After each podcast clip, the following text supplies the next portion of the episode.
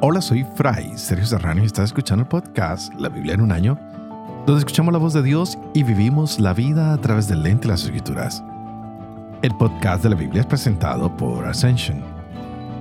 Usando la cronología de la Biblia de Great Adventure, leeremos desde Génesis hasta Apocalipsis, descubriendo cómo se desarrolla la historia de salvación y cómo encajamos en esa historia hoy. ¡Wow! Y la historia cada día se pone más y más hermosa el día de hoy tendremos dos elementos claves que pueden revisar aquellos que tienen la Biblia de Great Adventure. Está ahí en los Hechos de los Apóstoles que se habla de los testigos que tienen que ir hasta el confín de la tierra. Esto nos muestra cómo el Evangelio, esta buena noticia, cómo este cristianismo se va difundiendo ininterrumpidamente desde que se fundan estas comunidades cristianas y va por todo el imperio romano y llega hasta nuestros días y de aquí en adelante sigue y sigue y sigue. Los presbíteros a quienes hoy en día llamamos sacerdotes y obispos eran nombrados para cuidar esas iglesias, algo interesantísimo. Pablo empieza a llevar toda su actividad misionera a Roma, lo cual es el centro del imperio, pues hay que llevar el mensaje donde muchos pueden oírlo y, normalmente las capitales, los centros, es donde viene mucha gente de todos los lugares y vuelven a sus tierras y pueden llevar este mensaje. Por eso van al centro del imperio donde el cristianismo va a empezar a difundirse hasta los confines de la tierra. Muy impresionante la manera como pensaban estos primeros misioneros, estos apóstoles, estos evangelistas. Y esto es importante porque Pablo ha tenido un cambio. Ya no es Saulo, ya no es Saúl, ya no, ahora es Pablo y empieza a viajar por todo el mundo conocido, hablando de este Cristo que es la buena noticia. Al que él perseguía, ahora él se convierte en ese heraldo que los va llevando. Que este ímpetu de alegría que se tiene no se acabe. Y ustedes y yo sigamos llevando este mensaje a todos los confines de la tierra. Yo lo llevo hoy a través de este podcast, a través de mi predicación en distintas comunidades, en distintas iglesias. ¿Tú cómo lo estás llevando? Vamos a hacer este trabajo juntos para que el mensaje llegue a todos los hombres de todos los tiempos y de todos los lugares. Así que continuemos con esta hermosa historia. Hoy leeremos Hechos capítulo 13. De la carta a los Corintios leeremos el capítulo 7 y 8. Y de los Proverbios leeremos los ah, versos 4 y 6. Este es el día 334. Empecemos. Hechos capítulo 13. Había en Antioquía, en la iglesia allí establecida, profetas y maestros. Bernabé, Simeón apodado el Negro, Lucio de Sirene, Manaén, hermano de leche del tetrarca Herodes, y Saulo.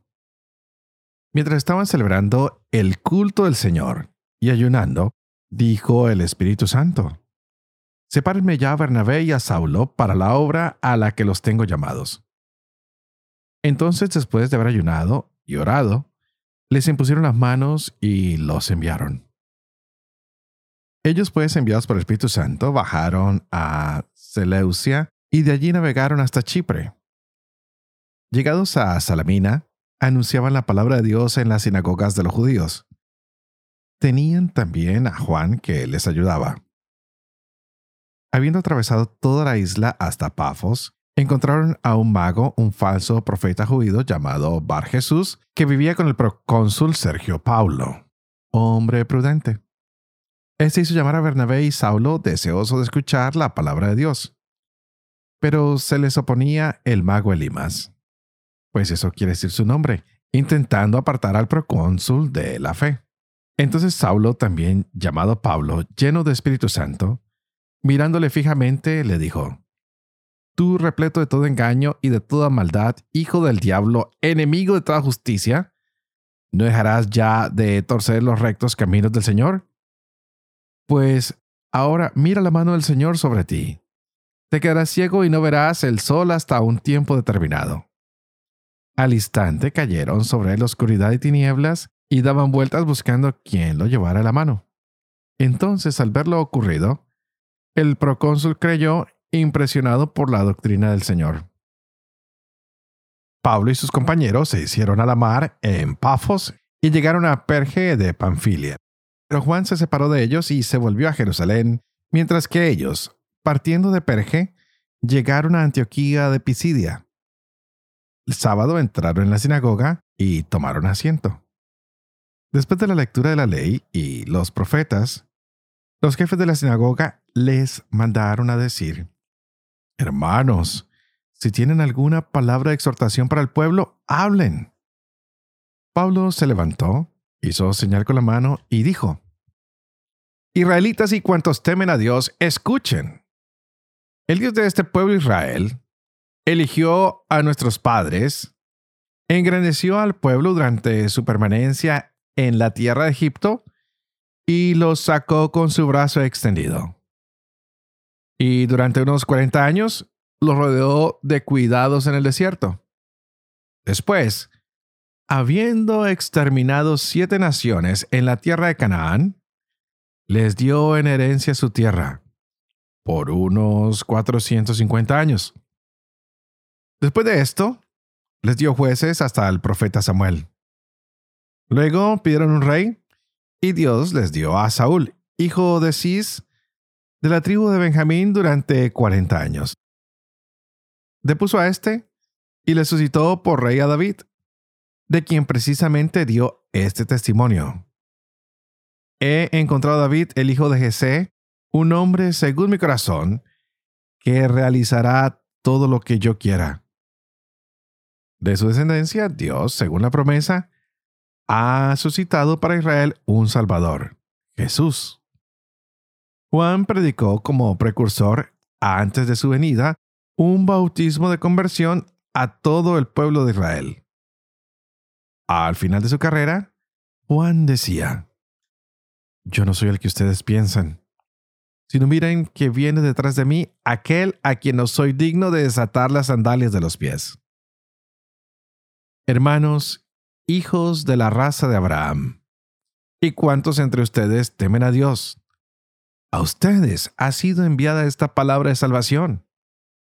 Los habitantes de Jerusalén y sus jefes cumplieron sin saberlo las escrituras de los profetas que se leen cada sábado sin hallar en él ningún motivo de muerte, pidieron a Pilato que lo hicieran morir. Y cuando hubieron cumplido todo lo que referente a él estaba escrito, lo bajaron del madero y lo pusieron en el sepulcro. Pero Dios lo resucitó de entre los muertos él se apareció durante muchos días a los que habían subido con él de Galilea a Jerusalén y que ahora son testigos suyos ante el pueblo. También nosotros les anunciamos la buena nueva de que la promesa hecha a los padres, Dios la ha cumplido en nosotros, los hijos, al resucitar a Jesús, como está escrito en los salmos. Hijo mío, eres tú, yo te he engendrado hoy y que le resucitó entre los muertos para nunca más volver a la corrupción, lo tiene declarado. Les daré las cosas santas de David, las verdaderas. Por eso dice también en otro lugar, no permitirás que tu santo experimente la corrupción. Ahora bien, David, después de haber cumplido en sus días la voluntad de Dios, murió se reunió con sus padres y experimentó la corrupción. En cambio, aquel a quien Dios resucitó no experimentó la corrupción. Tenga pues entendido, hermanos, que por medio de éste se les anuncia el perdón de los pecados y la total justificación que no pudieron obtener por la ley de Moisés. La obtiene por él todo el que cree. Cuiden pues de que no sobrevenga lo que dijeron los profetas. Miren, los que desprecian, asómbrense y desaparezcan. Porque en sus días yo voy a realizar una obra que no creerán aunque se la cuenten. Al salir les rogaba que les hablaran sobre estas cosas el siguiente sábado. Disuelta la reunión, muchos judíos y prosélitos que adoraban a Dios siguieron a Pablo y a Bernabé. Estos conversaban con ellos y los persuadían a perseverar fieles a la gracia de Dios. El sábado siguiente se congregó casi toda la ciudad para escuchar la palabra de Dios.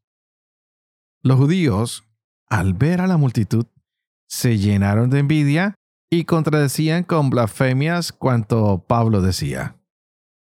Entonces Pablo y Bernabé dijeron con valentía, era necesario anunciarles a ustedes en primer lugar la palabra de Dios. Pero ya que la rechazan y ustedes mismos no se consideran dignos de la vida eterna, miren que nos volvemos a los gentiles. Pues así nos lo ordenó el Señor. Te he puesto como la luz de los gentiles, para que tú seas la salvación hasta el fin de la tierra. Al oír esto, los gentiles se alegraron y se pusieron a glorificar la palabra del Señor y creyeron cuantos estaban destinados a una vida eterna. Y la palabra del Señor se difundía por toda la región. Pero los judíos incitaron a mujeres piadosas y de la nobleza y a los principales de la ciudad, promovieron una persecución contra Pablo y Bernabé y les echaron de su territorio. Estos sacudieron contra ellos el polvo de sus pies y se fueron a Iconio. Los discípulos, en cambio, se llenaban de gozo y del Espíritu Santo. 1 Corintios, capítulo 7. En cuanto a lo que ustedes me han escrito, bien le está al hombre abstenerse de mujer. No obstante, por razón de la incontinencia, tenga cada hombre su mujer y cada mujer su marido. Que el marido cumpla su deber con la mujer.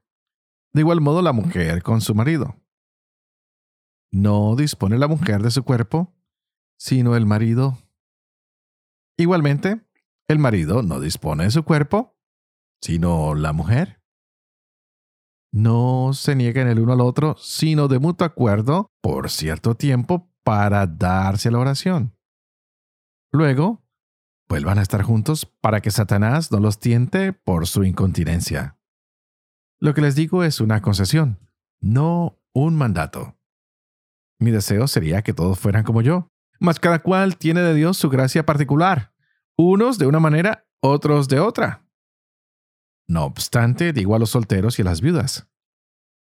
Bien les está quedarse como yo, pero si no pueden contenerse, que se casen Mejor es casarse que abrazarse. En cuanto a los casados, les ordeno, no yo, sino el Señor, que la mujer no se separe del marido, más en el caso de separarse, que no vuelva a casarse, o que se reconcilie con su marido, y que el marido no se divorcie de su mujer. En cuanto a los demás, digo yo, no el Señor. Si un hermano tiene una mujer no creyente y ella consiente en vivir con él, no se divorcie de ella. Y si una mujer tiene un marido no creyente y él consiente en vivir con ella, no se divorcie. Pues el marido no creyente queda santificado por su mujer y la mujer no creyente queda santificada por el marido creyente. De otro modo, sus hijos serían impuros, mas ahora son santos.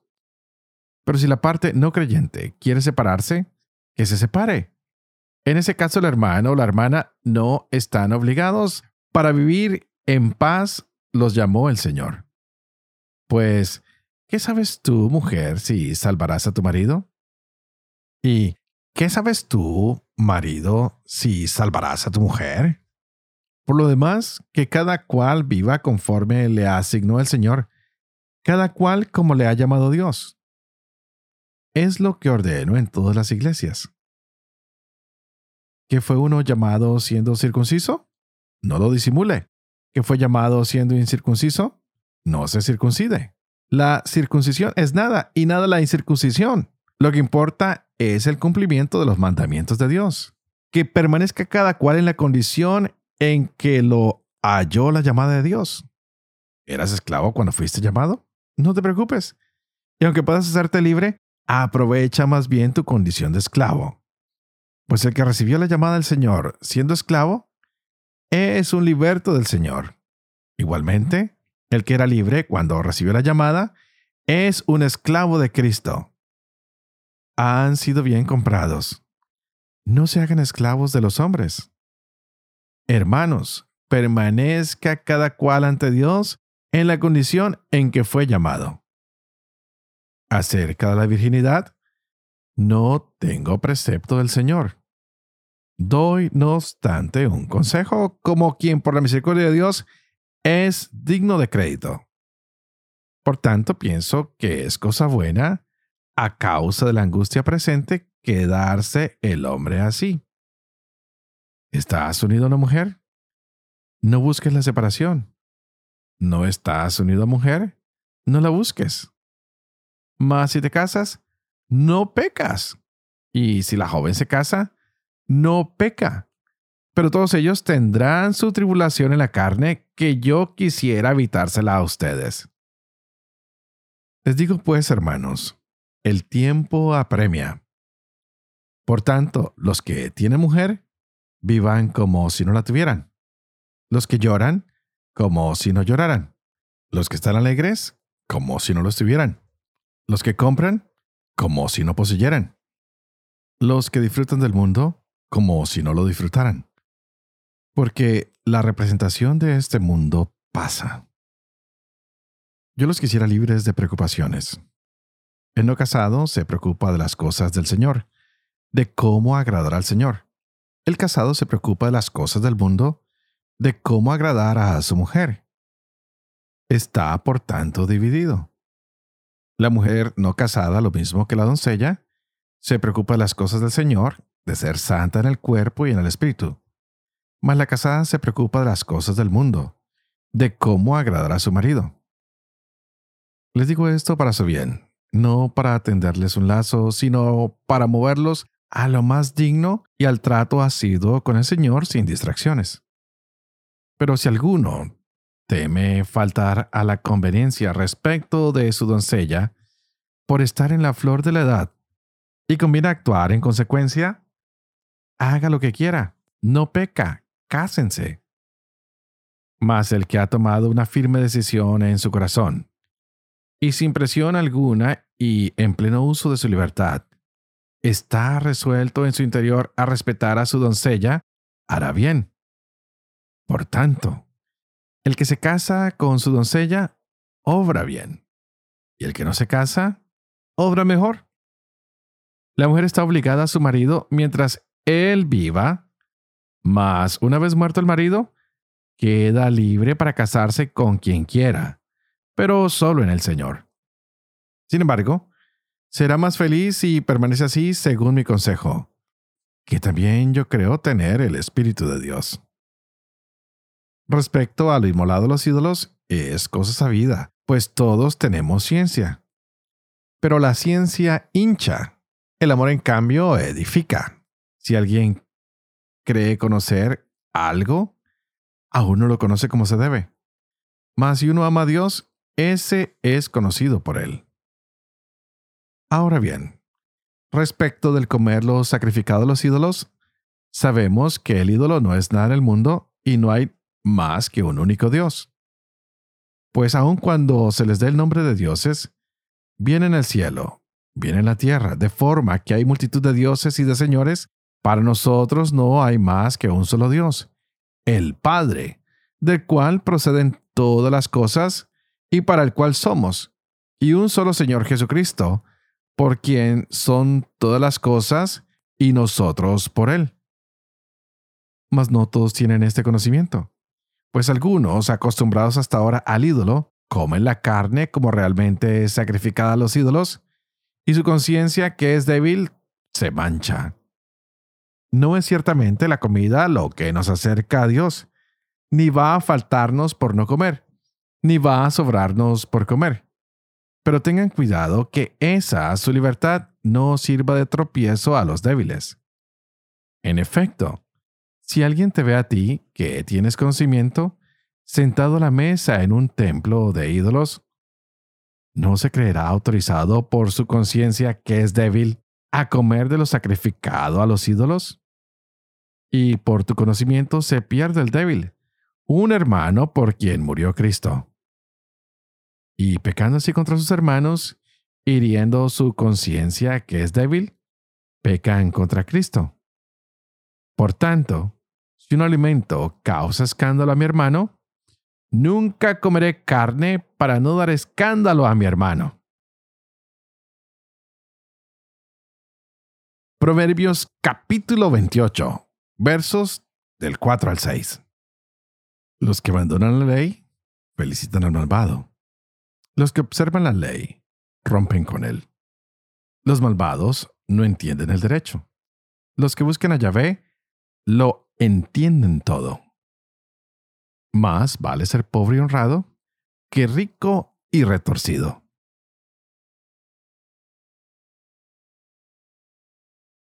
Padre de amor y misericordia, tú que haces elocuente la lengua de los niños, educa también la mía, e infunde en mis labios la gracia de tu bendición.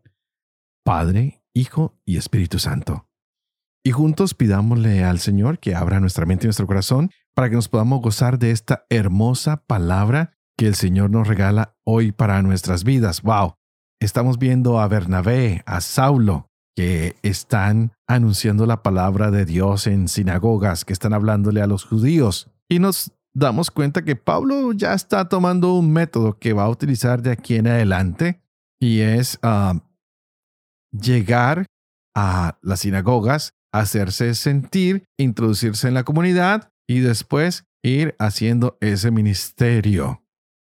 Pero en algunos casos, este ministerio no está dando muchos frutos los resultados todavía son pocos y en algunos otros lugares parece que crece bastante rápido. Lo mismo que en nuestros tiempos hay comunidades que crecen y crecen y otras que parecen que se disminuyen con muchísima facilidad.